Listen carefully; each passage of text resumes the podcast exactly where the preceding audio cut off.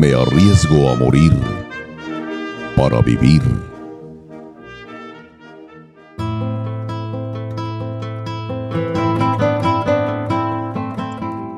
Cabalguemos juntos. Traigo en esta hora mi mano extendida sin dolo o desgarro.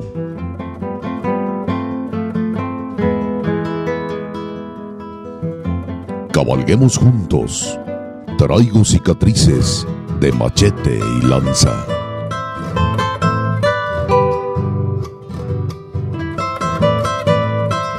Toda la pasión de la charrería y la tauromaquia en una sola arena. Arena mestiza.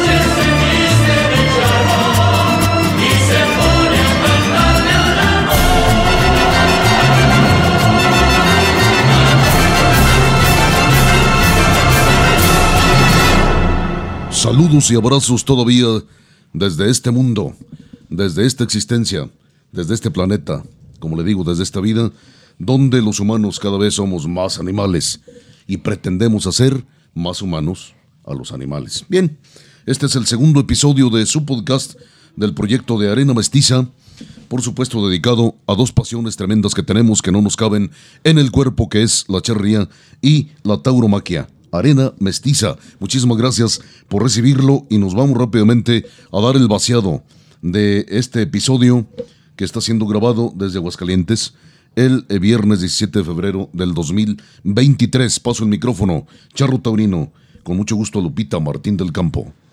Pues nuevamente les agradecemos que nos permitan llevar hasta sus oídos el sonido de su pasión, los toros y la charrería. Les agradecemos eh, los comentarios que nos han hecho de nuestro primer programa. Esperamos seguir creciendo, seguir mejorando y este pues con gusto recibir sus opiniones y pues sobre todo lo importante es que este programa siga siendo de su agrado.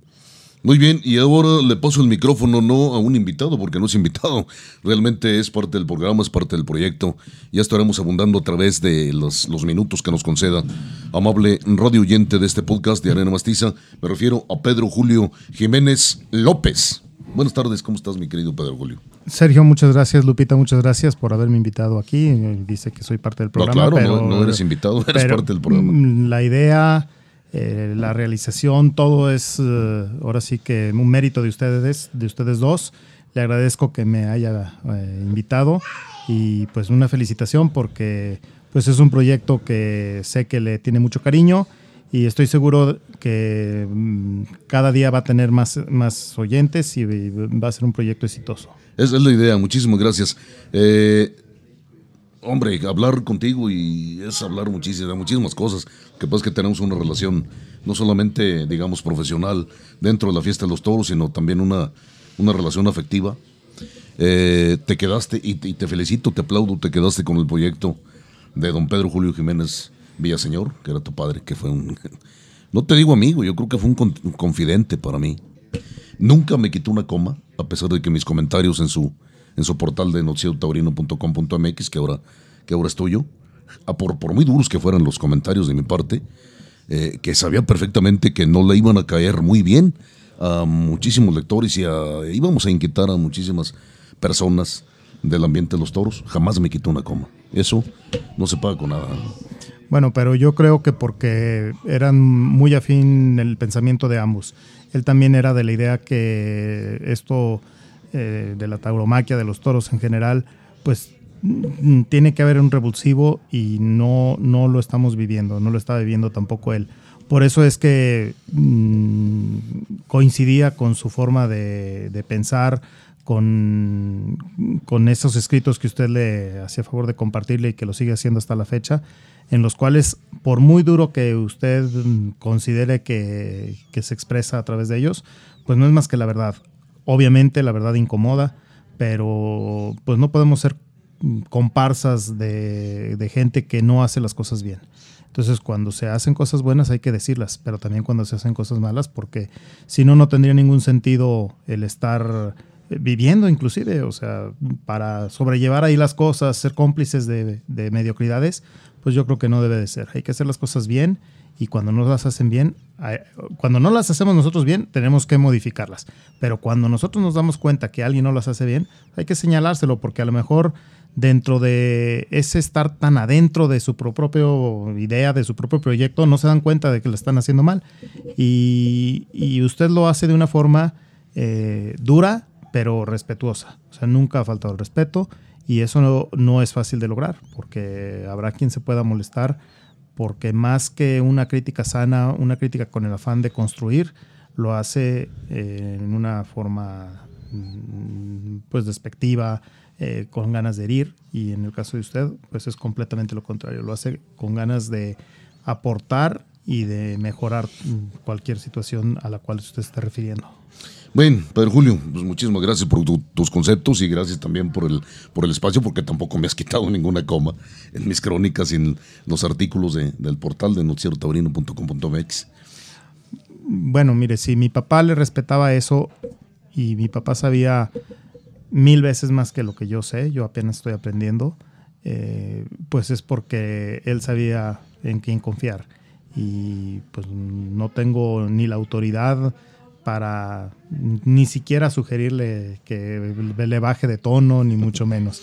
Eh, lo que usted escribe está completamente apegado a la realidad y pues yo tengo, no tengo más que respetarlo como respeto la opinión de todos en general. Bien, compartiremos el micrófono a lo largo de esta emisión de Arena Mestiza. En el episodio inicial, en el episodio inaugural, eh, habíamos hecho una pregunta acerca de cómo se llamaba el toro, cómo se llamó el toro, que pisó por primera vez la arena de la Plaza de Toros más grande del mundo, que es la Plaza México, inaugurada el 5 de febrero del 46 con el soldado Manolete y Luis Procuna en el cartel, ya lo habíamos comentado. Eh, aquellos que supieron, pues un aplauso, una felicitación. Esto con el, fan solamente, con el afán solamente de eh, ponerle interés a esta emisión, a este programa, ¿no?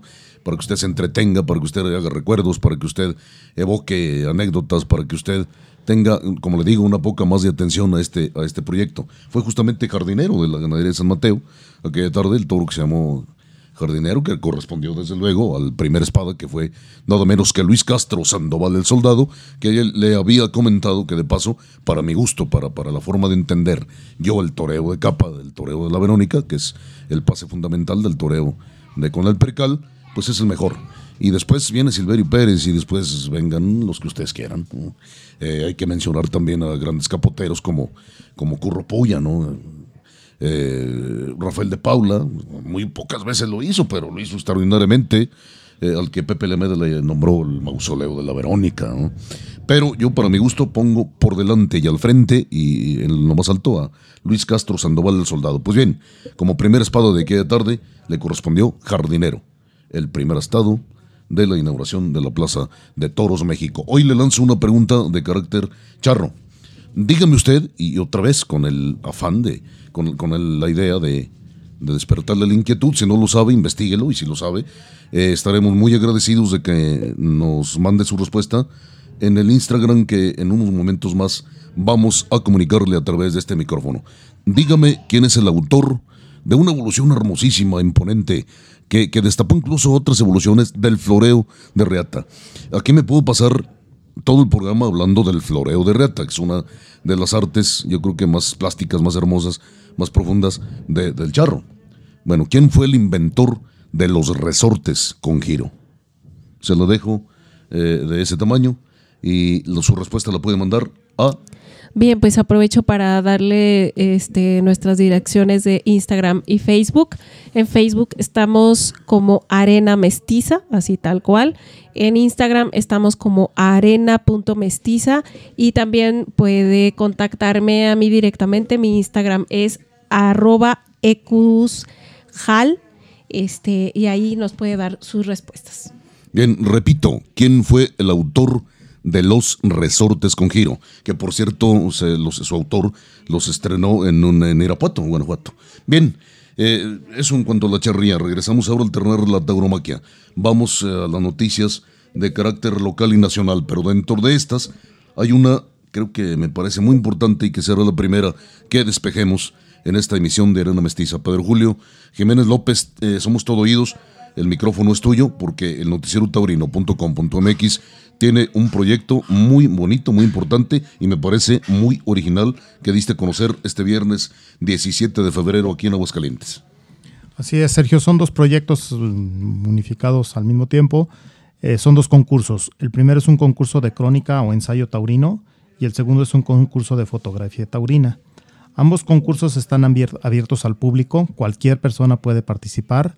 En la página de noticierotaurino.com.mx, en el menú principal, están las convocatorias completas de ambos concursos. Si alguien está interesado en participar en ellos, ahí vienen todas las indicaciones eh, exactas y puntuales de cómo es que deberán de participar.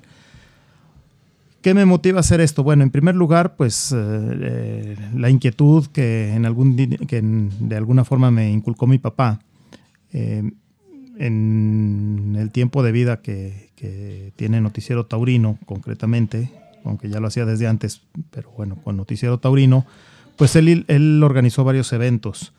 Eh, por ponerle algún ejemplo, los Reyes Magos, que invitaba a algunos matadores de toros que se disfrazaran de Reyes Magos y les llevaban regalos a algún asilo. Así es, entre ellos Joselito Dame. Eh, Joselito eh, Dame Arturo Saldívar, recuerdo. Arturo, Fermín Rivera. fueron, fueron varios, sí. Cuatro años creo que lo hizo. En alguna ocasión, no me acuerdo quién, por qué eh, el pollo, el hijo de Napoleón, sustituyó a alguien que no pudo asistir y, nos hizo el favor de acompañarnos ahí, pero bueno.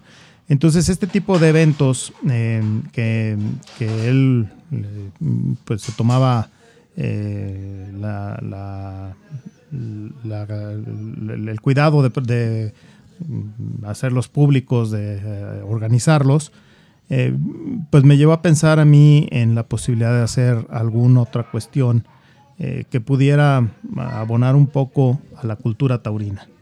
Y siendo la tauromaquia un arte, eh, pues yo creo que perfectamente encaja otras dos artes, que es la fotografía y la crónica o ensayo, ensayo escrito, en este caso. Entonces, por ello es que, en esta ocasión, eh, a la par, estoy convocando ambos concursos como les comento, los las, mm, detalles de, ellos están en la página noticiautaurino.com.mx. Y bueno, pues la intención es que la gente participe. Eh, tenemos un jurado en ambos concursos, creo yo, de buen nivel. Eh, ahorita les comento quiénes son para cada uno de ellos, quiénes son los jurados. Y bueno, poco a poco empezaremos a hacer un poco más de ruido, valga la redundancia, en redes sociales, en el mismo portal, para que la gente se empiece a involucrar. Vamos a hacer algo de publicidad ahí mismo en la plaza para que, pues bueno, mm, como está abierto al público, obviamente los medios que nos hicieron favor de acompañarnos y que nos harán favor de, darle proyección a esto, pues bueno, ellos ya están enterados de qué es, pero el público en general, pues poco a poco se irá enterando y espero que integrando a, este, a estos concursos. Para el concurso de fotografía tenemos como jurados a Manolo Briones, que... por, cierto le mandamos un saludo y, y, hombre, el deseo que se recupere totalmente porque sufrió un infarto en la plaza, en Texcoco, me parece, Pedro Julio. Sí, sí, eh, la semana pasada precisamente tuvo una situación de salud que, afortunadamente pues eh, la libró, ¿verdad? Por así decirlo. Eh, qué, bueno, ojalá y, y, pues se cuide, aunque su ritmo de vida por cuestiones profesionales pues es muy ajetreado, muy, muy, muy al día.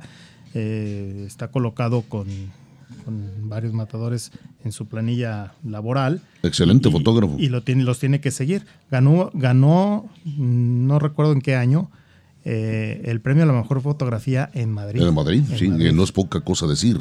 Es una, una, fotografía pues muy cruda, muy, pero pues es parte de la realidad de la tauromaquia.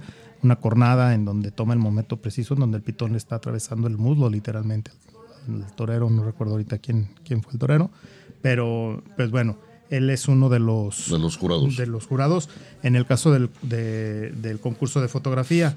Otro de los jurados es Alfredo Flores, quien es el titular, creador y director, director de toriles.com, eh, una página taurina de la Ciudad de México eh, que obviamente pues está pasando por un momento difícil la Ciudad de México, no el portal. Eh, por aquel, por las cuestiones de, propias de, pues, de, que en la Plaza México está completamente parada la actividad taurina. Pero aún así, bueno, pues nos, nos ha hecho el favor de, de aceptarnos como jurado.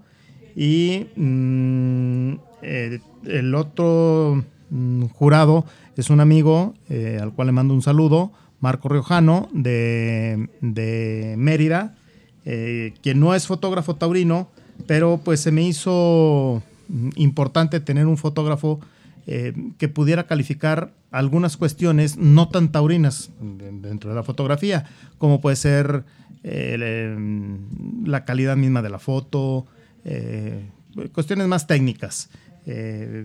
si bien la, fotografía taurina pues mm, tiene un timing muy preciso Mm, que a veces es necesario, que no cualquiera lo puede tomar, porque es necesario conocer un poco eh, cuál es el desplazamiento del toro, eh, en qué momento el torero puede mm, concretar un pase que sea atractivo, porque se conjugan sí, muchas sí, cosas. Sí, claro que sí. Yo creo que para, para que seas buen fotógrafo taurino debes de ser primero muy aficionado a la fiesta de los toros. Y como tú dices, eh, en la charría sucede lo mismo. Yo te digo porque, y tomé fotografía de charría muchos años, tengo recuerdos muy bonitos. Gané un poco de dinero en eso, por supuesto. Anduvimos en, muchos lienzos de, aquí de la, de, la patria y también fuimos al extranjero.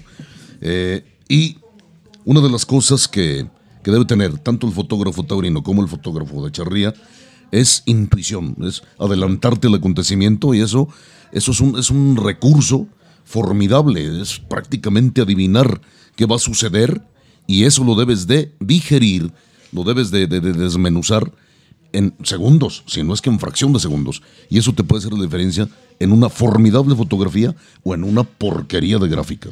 Sí, así es. Entonces, ese timing que se debe tener y que muchas veces los fotógrafos que no son taurino, eh, pues no están tan involucrados en esto, pues nos, nos dará la oportunidad de conocer algunos aspectos propios de esa fotografía eh, mm, como le decía, más técnicos, más, más eh, en cuestiones propias de fotografía en general, no, no taurina. Y en el caso de los, del jurado para, para el concurso de crónica, eh, tenemos a Leonardo Páez, eh, un cronista de la jornada, colaborador también aquí de, su podcast. Sí, claro, y sí, por supuesto, y, columnista de la jornada. Columnista de la jornada, así es. Formidable hombre, con una agudeza y, este, y una, capacidad de análisis que, se ve poco. Así es. Eh, y pues la verdad es que nos honra mucho el que nos haya hecho el favor de, de aceptar ser parte del jurado y eh, Isidoro Cárdenas, el licenciado Isidoro Cárdenas de, Aguascalientes, que además también escribe muy bien. escribe cuando le da tiempo porque me debe, me debe una crónica y no, es por, ventilarlo, pero al rato que oiga el podcast el licenciado se va a dar cuenta a ver si algún día, algún día me la manda. sí, lamentablemente escribe poco, pero escribe muy bien. Bueno, lo que pasa es que su, su agenda profesional pues es, está abultada y, y bueno, la combinamos con la vida personal, familiar, ¿verdad? Pues ya no nos da tiempo de mucho. Pero bueno, el licenciado que también nos hizo favor de, aceptarnos ser jurado. Y eh, está pendiente eh, nombrar un, personaje más como jurado. Eh, en los próximos días lo daremos a conocer. Están hechas las invitaciones, pero pues mm, afortunadamente son gente que fueron muy sinceras y me dijeron que no estarían seguros de poderme ayudar que lo iban a meditar y si les daba el tiempo y se podían comprometer y no fallarnos, lo iban a aceptar. Perfecto. Son dos personas, pero en el, en el portal estará, estará mm, publicado quién sería el tercer jurado. Obviamente nones para evitar eh, empates o alguna situación así. Claro. Pero ellos son los jurados. Pero va a, haber, premios, mi querido Pedro Julio. Regresamos en un momento eh, con, contigo y con estos proyectos del concurso de crónica y ensayo y fotografía taurina de parte del triple, para que usted, amable radio oyente que hace favor de seguirnos en Arena Mestiza, pueda penetrar a esta página cibernética, es www.noticierotaurino.com.mx. Seguimos con los toros. Ahora en la voz de Lupita Martín del Campo, que tiene noticias de carácter nacional y local. Ya este domingo abre sus rejas la Plaza de Toros San Marcos de Aguascalientes y nos vamos a las novilladas, pero hay, entre otras, de esta noticia, otras más de interés. Bien, pues le recordamos que el cartel de este domingo, ya que lo mencionas, para eh, las novilladas en la San Marcos, recuerde que será una novillada de selección. Partirán Plaza Rafael Reynoso, Rafael Soriano, Juan Pedro Herrera, Enrique de Ayala, Juan del Castillo y Lázaro Rodríguez. Ellos se las verán con novillos de la ganadería de Real de Saltillo.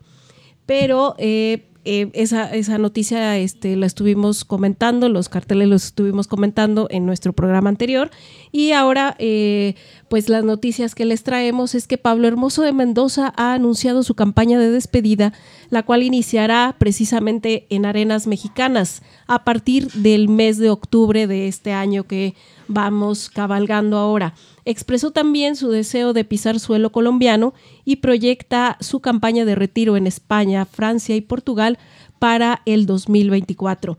El marco para este anuncio por parte del Centauro de Navarra fueron las invaluables obras de arte que atesora el Museo Soumaya en la Ciudad de México en charla llevada por Rafael Cue.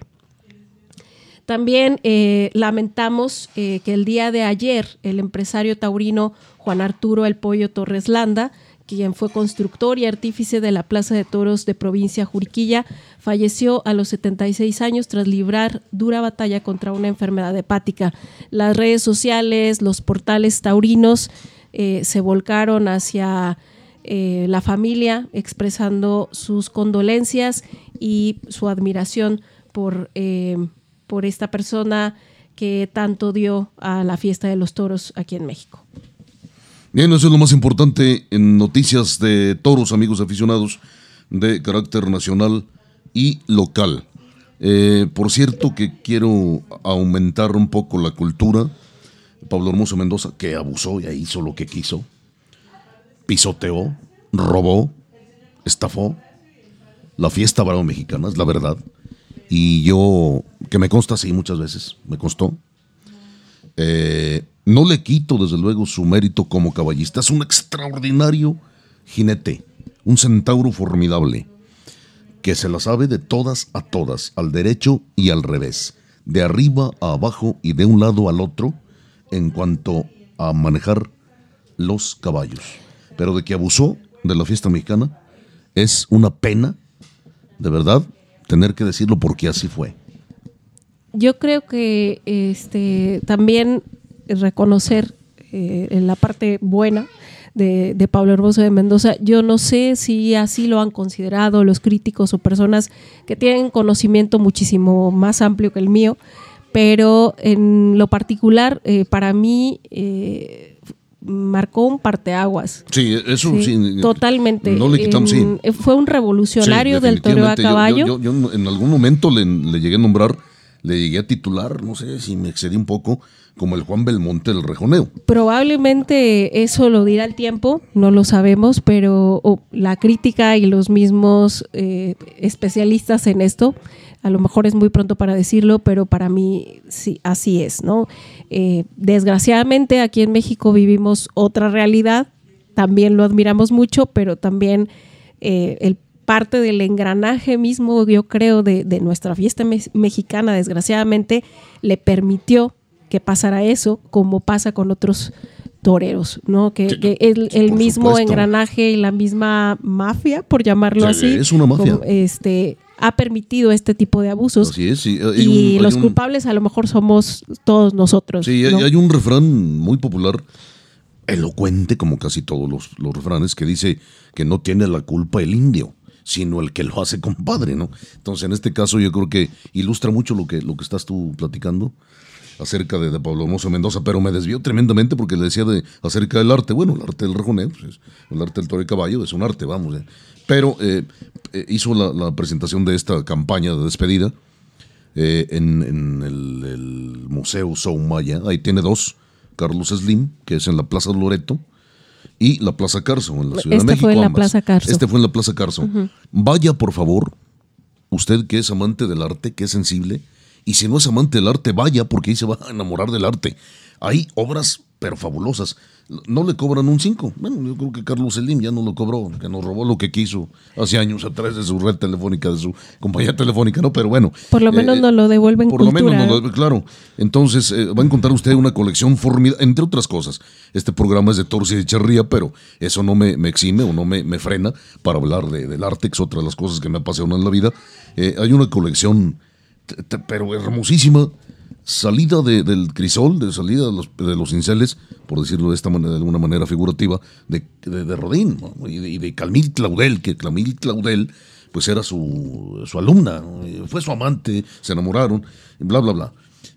O sea, imagínense, son, son obras reconocidas a nivel internacional, de artistas internacionales, que vale y merece la pena ir a ver, yo no me canso de, ir a ver, no sé, hemos ido dos veces o tres veces a Carso, ¿no? Y no me canso de admirar. Y no solamente lo de lo de Rodano o Rodín, no sé cómo se pronuncia, eh, que por, cierto era de Florencia, ¿no? Eh, no te acuerdas, yo tampoco creo que era bueno, italiano, este, eh, florentino, creo que era florentino. Bueno, muy bien. y, una, una, colección de obras de, arte chino hechas en, en marfil no, no, es impresionantes. Y, obras de, pintores tan reconocidos como Manet o como, como Van Gogh. Y en fin, vaya, vaya, por favor, y se va a empapar de cultura. Le digo, y si no le gusta la pintura, no le gusta la escultura, o no la conoce, vaya, ahí se va a enamorar perdidamente de, estos, de estos dos artes. Fíjese que lo más curioso de esta situación es que luego andamos buscando viajar a Europa para empaparnos de arte, porque aquí pues no, no sabemos que existe. Y no nomás no sabemos que existe, sino que aún existiendo, eh, pues, pues no, la, no, la, eh, no la valoramos como debe de ser. Y, como le digo, luego, queremos salir al extranjero a, buscar arte. no, de aquí lo tenemos a sabemos que, aquí que aquí hay. Desafortunadamente, en, en, estos casos, eh, no sé si falte publicidad, eh, interés de la gente por investigar un poquito en dónde podemos hacer esto, pero cuando, porque estuve relacionado con el ambiente de los viajes, eh, cuando la gente busca ir a la Ciudad de México, eh, busca, busca, ir a un concierto eh, de rock, a Six Flags, a muchos lugares, pero nunca dicen voy a ir a un museo. Y yo creo que sería importante que las autoridades turísticas concretamente, promovieran este tipo de lugares que valen la pena conocer y que muchas veces los andamos buscando en otros lugares cuando los tenemos tan cerca. Sí, por supuesto. Muy bueno el apunte. Está considerado que la Ciudad de México es uno de los lugares con mayor número de museos en el mundo. Creo que es la ciudad que más museos tiene en el mundo. Solamente para puntualizar, eh, Miguel Ángel era eh, este em, italiano, sí, pero ahorita que estabas, porque hay una copia certificada de la piedad, probablemente ahorita confundiste los escultores. perdón, en, Carso hay una copia certificada de piedad, y, sí, claro. Y, Augusto de Rodín era francés. Era francés, sí, perdón, sí. Entonces ahí nada más para puntualizar. pero sí. también si usted quiere ver una copia certificada de la piedad de Miguel, Ángel, también la puede ver en este museo. Claro que sí, que por cierto está labrada, está esculpida la, la, original de, la, piedad en, mármol finísimo de Carrada, ¿no? Pero en fin. Eh, le decía que ahí fue la presentación de Pablo Hermoso de Mendoza, de esta su, de esa presentación, pues de su despedida, gracias a Dios. Ojalá que le vaya muy bien y ya no siga abusando de ninguna fiesta, ninguna se la merece, porque todos los aficionados, desde el que va a la última grada del sol hasta el que paga la primera barrera de sombra, merecen respeto y la fiesta mexicana merece respeto y uno de los objetivos de este programa de Arena Mestiza es promover ese respeto, promover esa cultura taurina, promover ese todos esos elementos que hacen a un aficionado que pueda tener recursos para exigir en un momento dado eh, lo que merece ver, ¿sí? En referencia o en relación al boleto que paga y, muchas veces, pero lamentablemente se roban. Y, no se roba solamente el dinero, se roban muchas cosas. Eh, pero en fin, eh, vamos ahora a, estar al pendiente de, Hermoso Mendoza, de esta su despedida, como le decía, un caballista formidable, como hombre de caballo. Tuve la fortuna de entrevistarlo en su rancho de San Javier, muy cercano a la hermosísima ciudad de San Miguel de Allende. El primer año que vino a México, la primera campaña que vino como rejoneador a, México, justo en un rancho que era precisamente del pollo. Torrelanda nos hizo favor recibirnos eh, y, lo entrevisté y el hombre montaba, le voy a decir cuántas horas al día, 11 horas diarias montaba, ¿no? O sea, un, un profesional completamente entregado a, sus caballos, a su caballería, al darte el rejoneo. Y eh, pues vamos, sí, sí, es uno de los que partieron la historia del rejoneo, ¿no? como en su momento lo hizo eh, Antonio Cañero, ¿no? caballero cordobés, y como lo hizo ahora Hermosa Mendoza, y también eh, como lo está haciendo otro caballista formidable que es Diego Ventura. Uno. Bien, amigos de Arena Mestiza, vamos ahora con la magia de la telefonía, en este caso celular, a enlazarnos con don Leonardo Páez hasta la hermosísima, pero sí complicada, revolucionada Ciudad de México. Don Leonardo, gracias por habernos tomado la llamada. No, al contrario, muchísimas gracias a ustedes.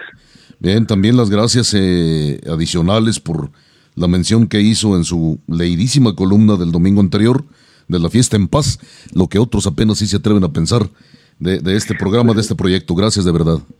No, no tienes que agradecer. A mí me parece maravilloso que gente como ustedes sea congruente con su taurinismo y trate de incentivar en la región una fiesta que no tiene por qué seguir siendo centralizada.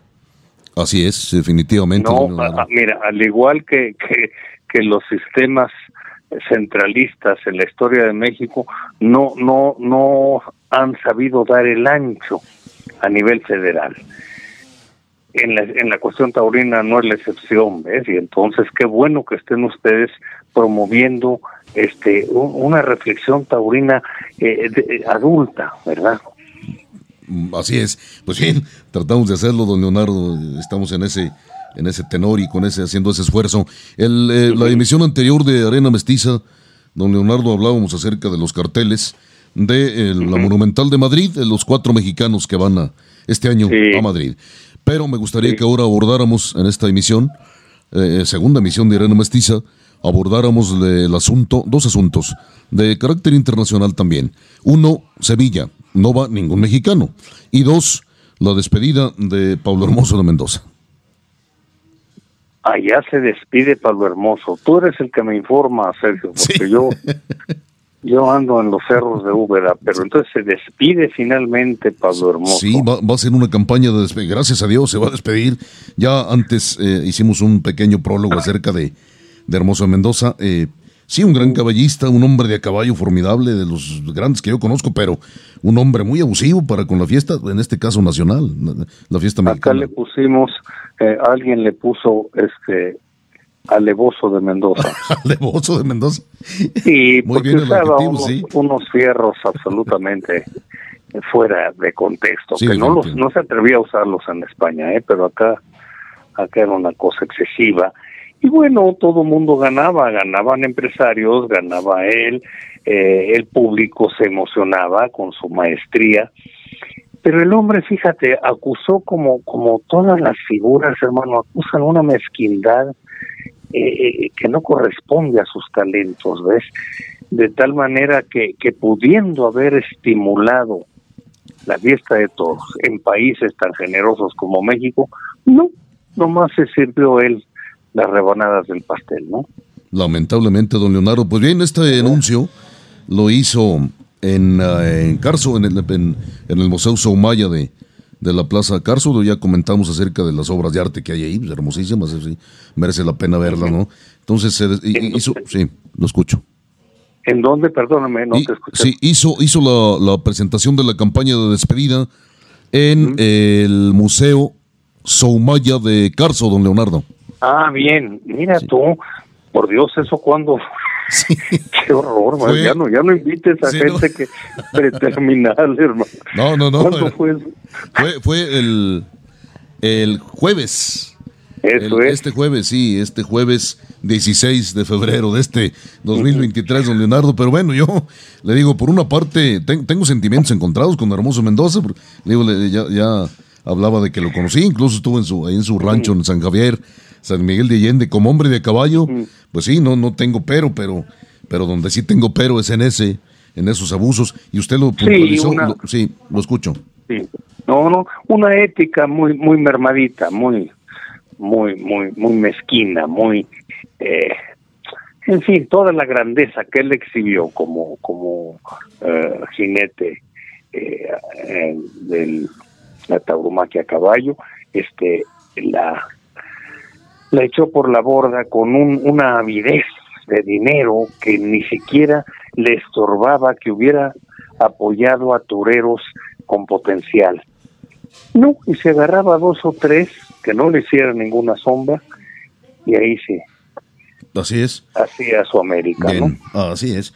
Y seguramente en esta campaña también se va a llevar millones y millones de, pesos, no, desde luego. No, pero volvemos a lo mismo, hermano. Este, no, no aportan a la fiesta. No. Aportan utilidades a algunos inversionistas, emociones a un público esencialmente ingenuo. Ah, esto de, de no torear en puntas. Uf, yo me acuerdo todavía de, de Juan Cañedo. Él toreaba en puntas. Sí, mexicano. ¿Verdad? Sí. Y bueno, eso sería otro cantar. Claro que sí. Ya que menciona Juan Cañedo, de don Leonardo, tengo anécdotas de Juan Cañedo que no, no, puedo contar aquí al aire, pero era un, era un personajazo dentro y fuera del, ruedo. Sí, sí. Bien. Un hombre verdaderamente sí, literario. Dime, eh, El, otro tema que, que queremos tocar con usted, don Leonardo, en esta emisión de Arena Mestiza, pues es la no inclusión, la ausencia total de mexicanos en la Plaza de Toros de Sevilla, que también ya anunció sus carteles. Y Fíjate que Sevilla, Sevilla es, es, es todavía más conservadora que Madrid, más cerrada, más localista, más este, um, ¿qué te diría yo? Ah, difícil, difícil para que entre un mexicano. Desafortunadamente, cuando fue Carlos Fuentes a pronunciar el, pregón de la Feria de Sevilla, era unos 10 años o más, quizá como 15, eh, él perdió ahí la oportunidad de hablar de las aportaciones recíprocas que ha habido entre Sevilla y México en materia de tauromaquia. Y finalmente se fue, imagínate ir a Sevilla a hablar de Manolete, no, no era oportuno. Pero bueno, eso fue el, pregón del maestro Fuentes. y entonces, este, pues no, no ha habido quien estimule esta participación. Ahí acuérdate que eh, agarran a su a su curro Romero del momento, en este caso Morante, y se acabó el problema, ¿no? Justamente van cuatro tardes. Cuatro tardes va Morante. Sí, va cuatro tardes esta feria. Imagínate, pues sí es el síndrome pues de, de un sevillanismo muy muy muy este protector y muy cerrado no y bueno así ha sido casi siempre porque no tenemos muchas eh, cartas para negociar. Mira es como como el tratado de libre comercio con América del Norte no a ver sí sí lo firmamos todos pero bueno yo les vendo tomates y aguacates y ustedes mándenme este, maquinaria, ¿no? Y tecnología. algo, algo similar sucede en el ambiente de los todos bien. Pues así las cosas, don Leonardo. ¿Algo más que, quiera agregar para esta emisión de Arena Mestiza? Mira, a riesgo de molestar a, cierto sector noble de la afición eh, de Aguascalientes, pues ya hasta unas un, paseo de la fama taurino tenemos allá, ¿verdad? Sí, señor. Me entero. En un centro comercial. sí, señor. Ya lo hicieron, ya lo hicieron ciudadano honorario, no sé qué lo hicieron. Así es. Pero bueno, a ver, a ver si Isaac Fonseca lo hacen este estrella en algún centro comercial de Madrid, ¿no? Así es. Pues bien, muy bien, don ¿Eh? Leonardo. Muchísimas gracias por, por su aportación. Un fuerte abrazo. No, no, no, gracias a ustedes por su... Sí, eh, eh, aquí va, a saludarlo Pedro Julio Jiménez López. Ah, perfecto. Don Leonardo, buenas tardes. Hola, ¿cómo estás, Pedro? Muy bien, muchas gracias. Eh, nada más, bueno, aprovechando los micrófonos de Sergio, que me hace favor de invitarme el día de hoy aquí a su programa, Nuevamente agradecerle eh, que haya aceptado ser jurado del concurso eh, de crónica y ensayo taurino. Muy agradecido, ¿eh? No, no, con mucho gusto, con mucho gusto. Vamos, te digo, a ver si hay si hay una exigencia de calidad en los mismos participantes, ¿verdad? esperemos. Ok. Muchas gracias. sí. Este, lo, oye, los profesionales no son el problema. Ellos no, están casi, casi fuera de, concurso, por, por, digamos, oficiosos, ¿verdad? Sí. Son malos periodistas en general, ¿eh? Que me perdonen, pero bueno, esto tiene que ser de otra, de otra dimensión. Y esta apuesta de ustedes por un taurinismo pensante, de adultos, exigente y demandante de otro rango de emociones, es lo que lo que los hace a ustedes tener una vigencia eh, plena en este momento. ¿eh? Muchísimas gracias, Leonardo. Pues. Gracias. Que estén muy bien, Sergio. Dentro de ocho días. Eh, gracias. Bien, amigos, acabamos de escuchar los comentarios siempre. Eh, me, encantan sus comentarios, me encanta su agudeza, me encanta, me encanta su forma de ver la fiesta de los toros, me encanta su manera de escribir de don Leonardo Páez, que como le digo, siempre aporta algo, nos despierta el pensamiento, nos despeja horizontes para apreciar un poco mejor este complejo mundo eh, de la fiesta de los toros, Pedro Julio Lupita, que es muy, muy complicado y que lamentablemente está en manos de, una mafia. Y no estoy hablando de, de, una persona en general, no, es una mafia donde participan muchísimas gentes, ¿no? y muchas situaciones.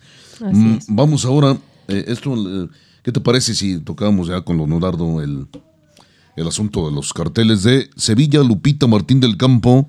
Haznos favor de decirnos algunos de los que te parecen más importantes en la Real Mestranza para regresar con Pedro Julio, porque todavía tiene mucho que comentar y aportar acerca de los proyectos de noticierotaurino.com.mx. Bien, pues eh, sí, vamos a comentar solamente algunos rápidamente porque son 24 festejos. De esos 24 festejos son 17 corridas de toros, una de rejones y 6 novilladas con picadores. Entonces, pues comencemos por comentar el, que el domingo 9 de abril será la corrida de, eh, de resurrección. Los toros serán de Núñez del Cubillo para Morante de la Puebla, Julián López el Juli y Roca Rey. El jueves 20 de abril también se la comentamos, los toros son del Parralejo para Miguel Ángel Pereira, Daniel Luque y Francisco de Manuel. Importante también es destacar la del sábado 22 de abril, pues los toros serán de Victorino Martín para Manuel Jesús El Cid, Manuel Escribano y Emilio de Justo. El domingo 23 de abril los toros serán de San Pelayo y El Capea para Rui Fernández, Diego Ventura y Guillermo Hermoso de Mendoza. Eh, precisamente era la de Rejones que, comentaba en un inicio. El lunes 24 de abril los toros serán de hermanos García Jiménez y Olga Jiménez para Morante de la Puebla, Alejandro Talavante y Emilio de Justo. El miércoles 26 de abril es de destacar que eh, eh, partirán plaza también Morante de la Puebla, Diego Urdiales y Juan Ortega. En esta ocasión los toros serán de Domingo Hernández. La del 28 de abril, pues es un cartel en el que eh, están colgados los toros de Victoriano del Río y toros de Cortés. Esto será para Sebastián Castela, eh, Juan Ortega y Roca Rey. Y finalmente le comento eh, la del domingo 30 de abril. Los toros serán de la quinta para Julián López el Juli, Daniel Luque y Pablo Aguado. La del lunes primero de mayo también es muy interesante, pues los toros serán precisamente los de Miura para Antonio Ferrera, David Fandila, El Fandi y Manuel Escribano. Las novilladas serán del domingo 7 a, del domingo 7 de mayo al jueves 29 de junio y finalmente los carteles de la feria de San Miguel, pues le comento solamente que eh, pues serán tres del viernes 29 de septiembre al domingo primero de octubre. Eh, estarán eh, José María Manzanares, Pablo Aguado, nuevamente Morante de la Puebla, Alejandro Talavante y de los toros pues le comento los de Hermanos García, los de Victoriano del Río nuevamente y toros de García Grande para esos tres carteles de la Feria de San Miguel. En cuatro tardes irá Morante de la Puebla Sevilla. Me parece un abuso tremendo. Bien, Pedro Julio, vamos a rematar con el asunto de los proyectos del noticiero taurino.com.mx. Hay premios, va a haber premios. Eso estimula muchísimo. Sí, eh, eh, los premios para ambos concursos es un, único premio al, proyecto ganador, a la fotografía ganadora o al ensayo ganador, crónica. El premio por lo pronto es de 5 mil pesos en cada uno de los proyectos. Eh, si en el transcurso de que se está desarrollando los concursos algún patrocinador eh, nos hace favor de apoyarnos con alguna cantidad, algún premio en especie, se irá sumando al, único premio, al primer lugar. Esto es con el afán de incentivar y que el ganador, el, que se lleve el premio, pues sea un premio eh, atractivo y no dividir el premio en dos o tres personas que termina diluyéndose mucho y pierde sentido el concurso. Entonces, un solo premio a la fotografía ganadora y, un solo premio al ensayo o crónica ganadora también. Esto eh, dentro de las novilladas en la Plaza Toros San Marcos y en las corridas, los festejos de la Plaza Toros Monumental ya dentro de la feria. Así es. ¿Correcto? E-, es el periodo dentro del cual va a estar el concurso vigente, todas las novilladas, eh, todas las corridas o festejos que haya, digo, habrá a lo mejor una novillada en, en feria eh, independientemente de la del día 15 de abril, que aunque no se considera como de, feria, pero pues ya está empezada la feria ese día precisamente, pero no se considera feria todavía dentro de las temporadas de novilladas. Entonces, cualquier festejo que se vaya a dar en la, en la Plaza de Toros Monumental o San Marcos durante la feria, también entra en el concurso, en los concursos, y una vez concluida la feria, entonces se, se tendrá los ganadores. Serán anunciados en el portal o en alguna mm, rueda de prensa, ya veremos la forma de de anunciarlos. Y ahí mismo les, les eh, diremos en qué fecha se entregará el premio para hacerlo también dentro de un marco relevante y que no se pierda ahí, eh, porque después de la feria pues hay un periodo de cuatro meses en el cual pues la actividad taurina mm, pues es nula prácticamente. Muy bien, eh, ya hay dos medios de comunicación que, que, han apoyado este proyecto, Adiel Bolio y Francisco Vargas Panchito eh, que ya comenzaron a apoyarlos, estuvieron presentes en la reunión que hiciste este viernes 17.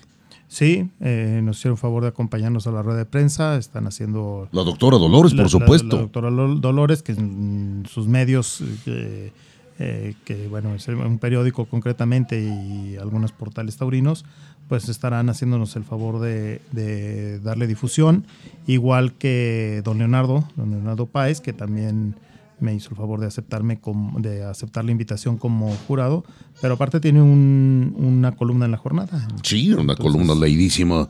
Eh, este, la, la, fiesta en paz. La fiesta en paz. Leonardo, lo, fíjate, nada más lo leía yo desde que estaba en las elevaciones, duró un tiempo en elevaciones, y su columna desde entonces así se titulaba, La fiesta en paz, lo que otros apenas se atreven a pensar, ¿no? Leonardo Páez. Así es. Entonces, estos son, los medios, obviamente en el portal y en redes sociales. Eh, pues por el, por, el, momento de las redes sociales del portal, pero poco, poco a poco, con, conforme se vayan integrando eh, medios y participantes a los concursos, pues las mismas redes sociales que pues ahora se vuelven exponenciales, pues irán dando más proyección y más difusión a los concursos. Claro que sí. Pues para rematar con la parte taurina de esta emisión de Arena Mestiza, mi querido Pedro Julio, vamos a estar transmitiendo el aperitivo taurino a partir de este domingo en el portal www.noticierotaurino.com.mx alrededor de las cuatro y media y hasta un poco más, un poco menos, perdón, de las cinco, cada domingo de noviado, cada día de festejo, cada tarde de novillada.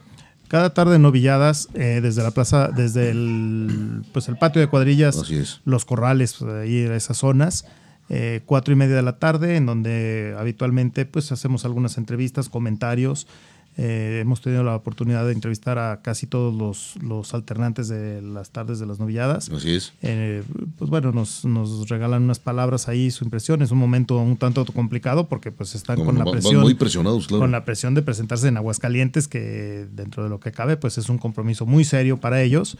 Y, y pues bueno, ahí los abordamos. Eh, a veces no, no pueden articular muy bien sus frases, pero se entiende, ¿verdad? Pero es parte de, lo interesante de este programa, porque eh, nos damos cuenta de gente que tiene muy claras sus ideas eh, y luego hay unos que no, no, no, no tienen idea de lo que es lo que van a hacer y luego nos llevamos sorpresas ya en el ruedo, ¿verdad? Buenas y malas, pero bueno, es parte de lo interesante del programa y ya tenemos muchos años. ¿Por qué en las novilladas?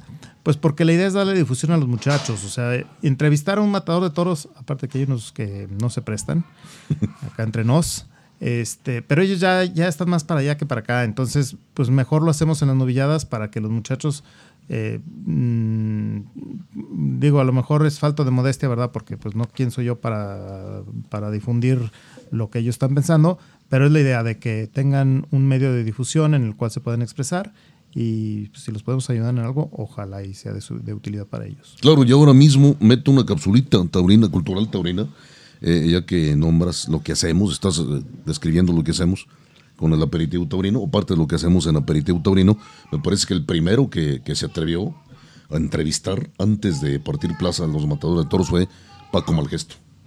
Si me equivoco, hágame el favor de corregirme a través de las páginas de... En Facebook como Arena Mestiza, en Instagram como arena.mestiza y en mi Instagram es arroba ecusjal. Tenemos amigos aficionados, dos noticias. Ahora sí, le abro la puerta al lienzo charro. Dos noticias muy, muy importantes, me parecen, para Aguascalientes, pero voy a abrir este episodio charro de la Arena Mestiza platicándole rápidamente una anécdota, eh, lo más rápida posible, porque hay mucho que hablar de ella, o de esto de que voy a comentar. Hubo un día en que alguien, a algunos se les ocurrió hacer unos eventos formidables en Chile, que se titularon los Encuentros Internacionales Criollos. Uno, el único mexicano que fue parte de ese proyecto fue nada menos que Alejandro Pedrero, el centauro de Lagos de Moreno. Eh, otro fue Víctor Sevich, argentino, que yo tuve el gusto de conocer. Y el otro, desde luego, fue Gonzalo Vial, chileno, que también tuve el gusto de conocer. Eh, pero cuando conoció a Alejandro Pedrero, estamos hablando de hace alrededor de 20 años, don Víctor Sevich, un viejo argentino, un viejo gaucho, eh, rudo, con todo el perfil del, del gaucho moderno, pensaba que Alejandro tenía la imagen, pues, eh, don Víctor Sevich, de una imagen del hombre eh, de a caballo mexicano del charro, pues, con unos tremendos bigotes, ¿no? Como Zapata, por ejemplo, Emiliano Zapata, mi general Emiliano Zapata, eh, con tremendas pistolas al cinto, como Juan Silvetti, el tigre de Guanajuato, y tenía esa imagen. Y no, se encontró con, Alejandro Pedrero, un joven, muy joven para ese tiempo, y un aspecto quizá que de eh, pues contrastaba demasiado con, la imagen que tenía pues don Víctor Sevich.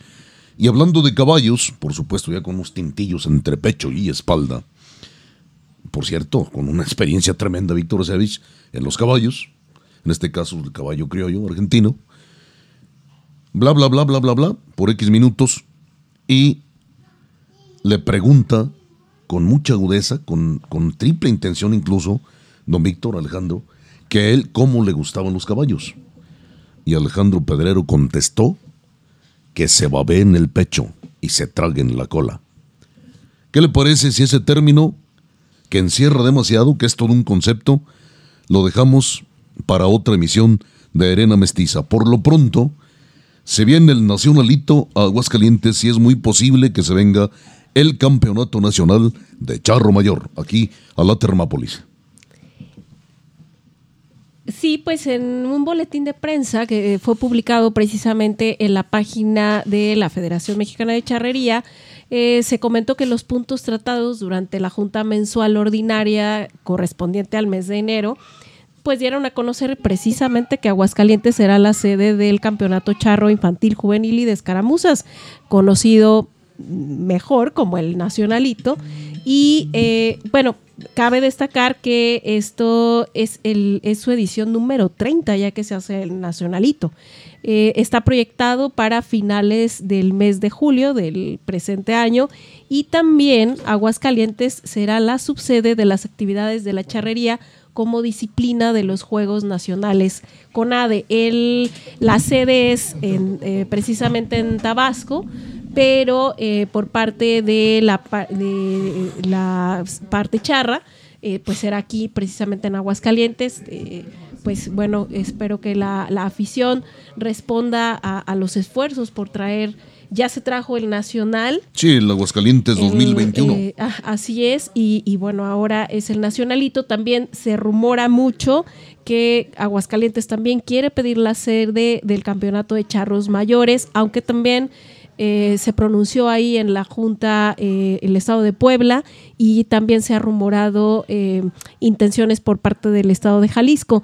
el emplazamiento se lanzó al día siguiente, precisamente en la misma eh, en la misma página de la federación y eh, se dará a conocer eh, cuál será la sede ganadora. La intención es hacerlo en la junta de precisamente este mes de febrero. Así que lo que se decida en la junta que viene, pues bueno, se lo estaremos informando a la brevedad. Usted se preguntará, amigo aficionado, de qué se trata eso del nacionalito. ¿Por qué el nacionalito?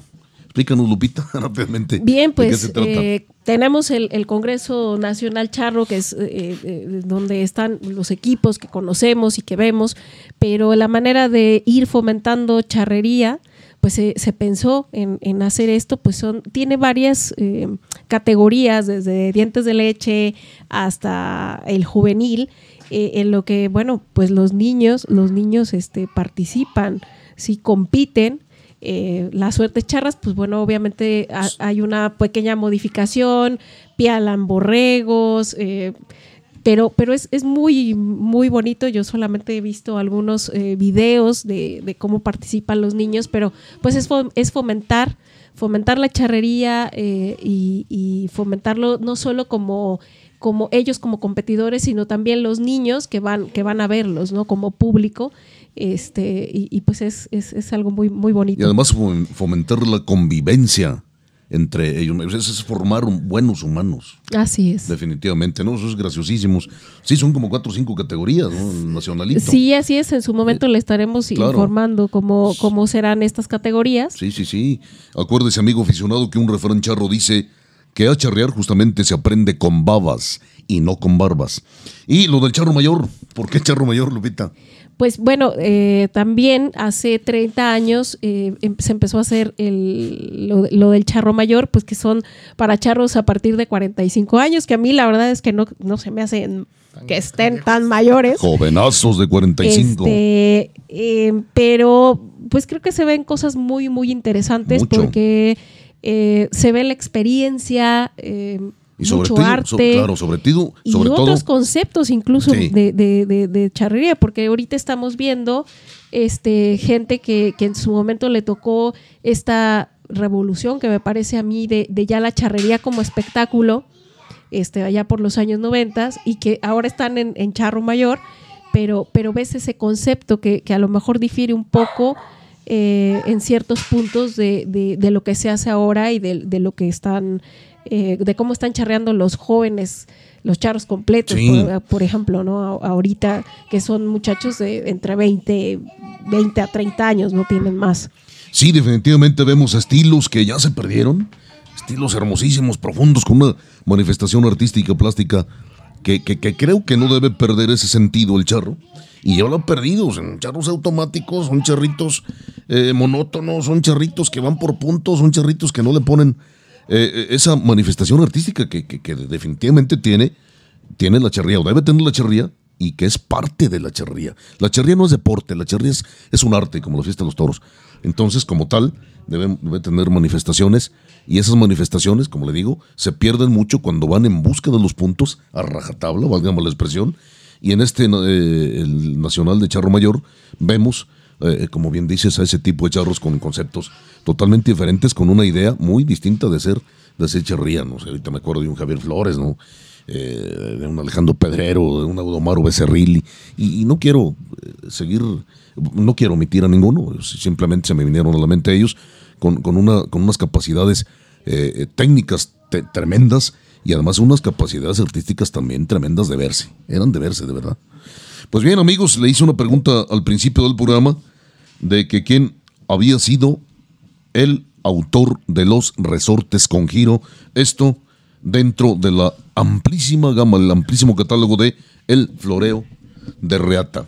Antes de irnos, tenemos una, una, noticia más, eh, nada más para comentarles que del 10 al 12 eh, de, este mes, o sea, el fin de semana pasado, se llevó a cabo en Morelos el festejo para conmemorar el 40 aniversario de la Asociación de Charros El Cócono. El Cócono, sí. En la justa deportiva se llevó el primer puesto la escuadra anfitriona, por supuesto, con 371 puntos seguidos tan solo con un punto de diferencia por los Charros de Nopala y Villa Oro, quien se posicionó en tercer lugar con 316 16 tantos. Cabe destacar que fueron ocho equipos los participantes en este torneo. El domingo, que fue el cierre de los festejos, se llevó a cabo una charreada de gala, la cual enmarcó la ceremonia, eh, en la cual se entregó un reconocimiento por parte del gobierno estatal a su labor eh, al señor Jorge Ruiz Ruiz. También la Federación Mexicana de Charrería le otorgó la Espuela de Oro. Sí, un gallardete que entrega la Federación Mexicana de Charrería, creo que es el más importante, ¿no? A personajes que han destacado a lo largo de la historia, que no es muy, no es muy extensa. Realmente la de la Federación Mexicana de Charría es más o menos relativamente corta. Relativamente corta. Sí, y nombraste Nopala Hidalgo. Algún día tendremos oportunidad de hablar de Nicolás Romero. Vaya un personajazo este de Nicolás Romero. Pero, bueno, pues un Humberto Peraza Ojeda, ¿le suena el nombre? Ya para despedirnos del programa, queridos amigos. ¿No le suena el nombre? Ahorita le vamos a abundar acerca de este también personajazo. Eh, yo tuve la fortuna de conocerlo y trabar charla con él cerca de 10 minutos. Hace cosa de 30 años aquí en Aguascalientes, en un hotel muy, muy conocido de los taurinos, aquí en Aguascalientes, una exposición. Eh, y como te digo, o como les digo, amigos aficionados, trabé, trabé una charla de 5 a 10 minutos con Humberto Peraza Ojeda. ¿Quién fue Humberto Peraza Ojeda? Para mi gusto, uno de los mejores, sino que el mejor escultor taurino que nació, desde luego, en, Yucatán, en Mérida, Yucatán. Lupita, tienes en tus manos ahora mismo eh, eh, un libro que es justamente La tauromaquia de Humberto Peraza. Sí, pues eh, comentarle que en este libro, que tiene una edición muy bonita, fue impreso en el año de 1994 y si usted tiene oportunidad de, conseguirlo, este, no lo piense dos veces y, adquiéralo porque pues podrá eh, admirar las obras y el concepto de tauromaquia de, Humberto Peraza. Pero además, eh, también si es usted aficionado a, la charrería y si no lo sabía, también esculpió tema charro. Por supuesto, esculpió algunas, eh, no te digo algunas, mucha escultura de charrería. Algunas están poder del Museo de la Charrería de la Federación en la Ciudad de México, que por cierto se ubican Isasaga y Isabel la Católica, muy cerca de donde estuvo Sor Juan Inés de la Cruz, una mujer genial, muy adelantada a su tiempo. Bien, eh, también me encontré andando en el teatro de San Luis Potosí. Eh, me hizo favor el, actual director de enseñármelo. Eh, yo lo conocía por fuera, pues hermosísimo, como es hermosa la ciudad de San Luis Potosí, y tiene una colección de obras de arte, ese, teatro de, San Luis Potosí, y entre esas obras me sorprendí tremendamente porque es justamente eh, una de pequeño formato, un bronce, es eh, un, un charro coleando, y es de Humberto Peraza que además, eh, bueno, eh, como los eh, escultores cuando llegan a trascender es porque tienen un estilo muy particular, un estilo muy propio y que aunque no sepamos mucho de escultura o no estemos tan versados en el tema, yo creo que no es tan difícil llegar a reconocer el estilo de Peraza. Tú puedes ver una escultura y de inmediato le puedes captar eh, si bien tiene algunas abstractas, cosa a lo mejor que, puede sonar un poco raro o que, no normalmente a lo que hacía, pero que también son bastante buenas, pero yo creo que sobre todo es eso, ¿no? El, estilo tan particular que, logró desarrollar. O sea, yo creo que eh, pues ha sido un, escultor formidable que nos ha dejado mucho a la cultura taurina, a la cultura charra y al arte mexicano en general. Sí, por supuesto. Ahorita que hablas de, la obra abstracta de Humberto Peraza, recuerdo una de, de, aunque es abstracta, surrealista, eh, notas tú, el taurino, esto sí, es muy para el taurino, notas tú que es Manuel Benítez Pérez, el cordobés, hizo una, bueno, ahorita se me viene a la mente, ¿no? La de Silverio Pérez, el trincherazo de Silverio Pérez, la Verónica del Soldado. Hizo muchas de toros. Eh, la, escultura del par de Pamplona, aquel famoso par que puso Rodolfo Gaona justamente en Pamplona, que estuvo por muchos años en, frente a la Plaza Toreo de Cuatro Caminos, que por cierto el modelo fue el maestro Adil Bolio.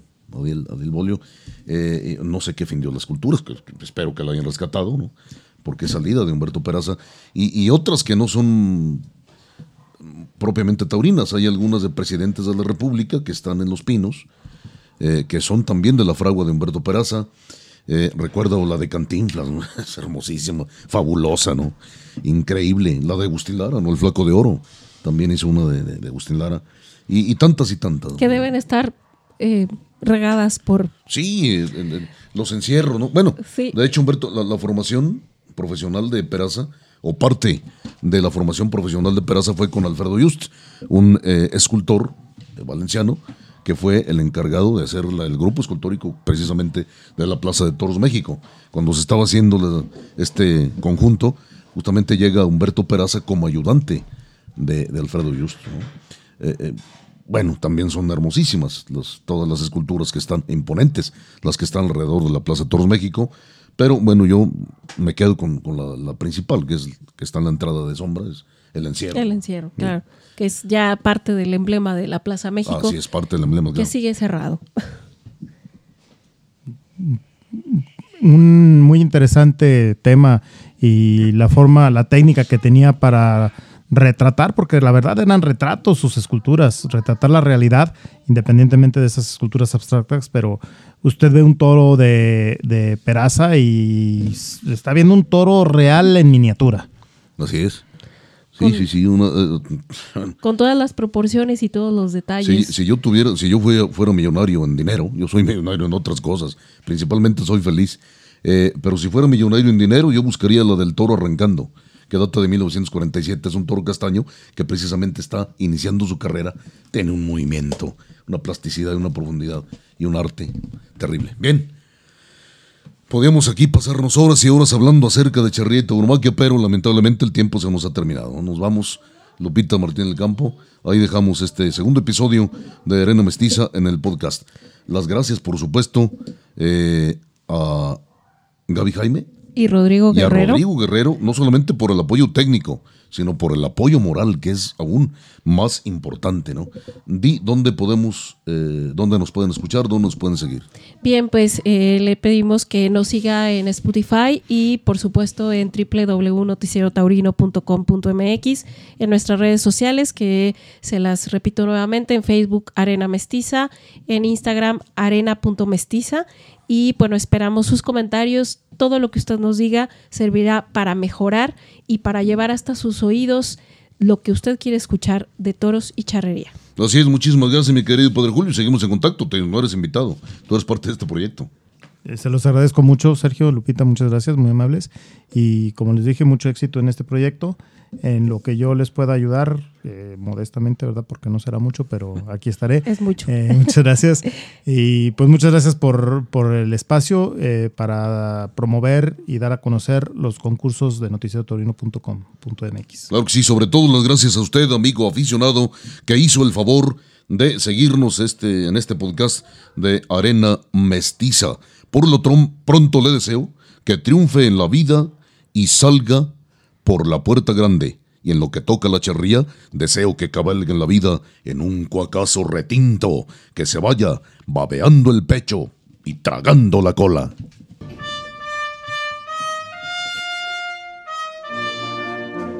Me arriesgo a morir para vivir.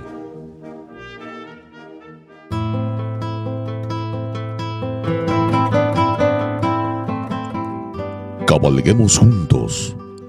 Traigo en esta hora mi mano extendida sin dolo o desgarro.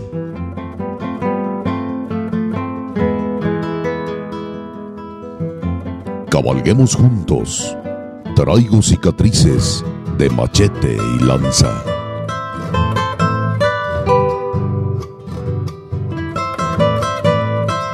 Toda la pasión de la charrería y la tauromaquia en una sola arena. Arena mestiza.